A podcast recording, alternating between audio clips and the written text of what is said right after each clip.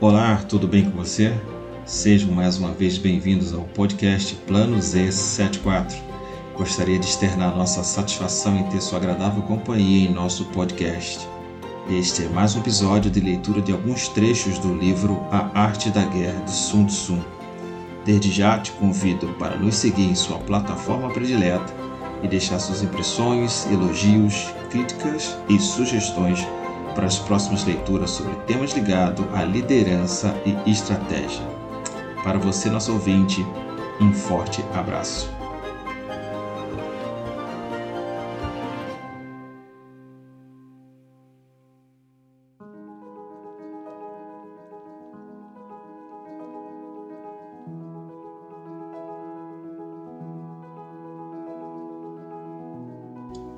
Capítulo 2 O combate O general que compreende a guerra é o ministro do povo e o protetor da nação.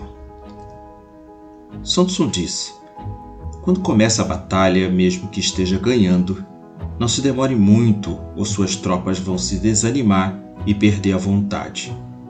Num cerco, suas forças vão exaurir. Se seu exército está em campo há muito tempo, os mantimentos vão acabar. Se as tropas estão cansadas, suas armas gastas, seus mantimentos escassos e a vontade se foi, a intriga, o motim e as más influências dos inimigos vão se manifestar em breve. Mesmo os bons conselheiros não poderão resolver isso, nem fazer planos para o futuro. Por essas razões, já ouvimos falar de guerras rápidas, torpes e eficazes, mas nunca de uma guerra longa que fosse inteligente. Nunca houve uma guerra longa que fosse benéfica para qualquer um dos lados envolvidos. Assim sendo, quem não sabe as desvantagens do uso das armas, não sabe também as vantagens e não deve usá-las. Numa batalha de carros, recompensa ao menos o que toma 10 carros troque suas cores e utilize-os misturados aos seus. Trate bem os prisioneiros. Isso se chama vencer o inimigo e aumentar suas forças.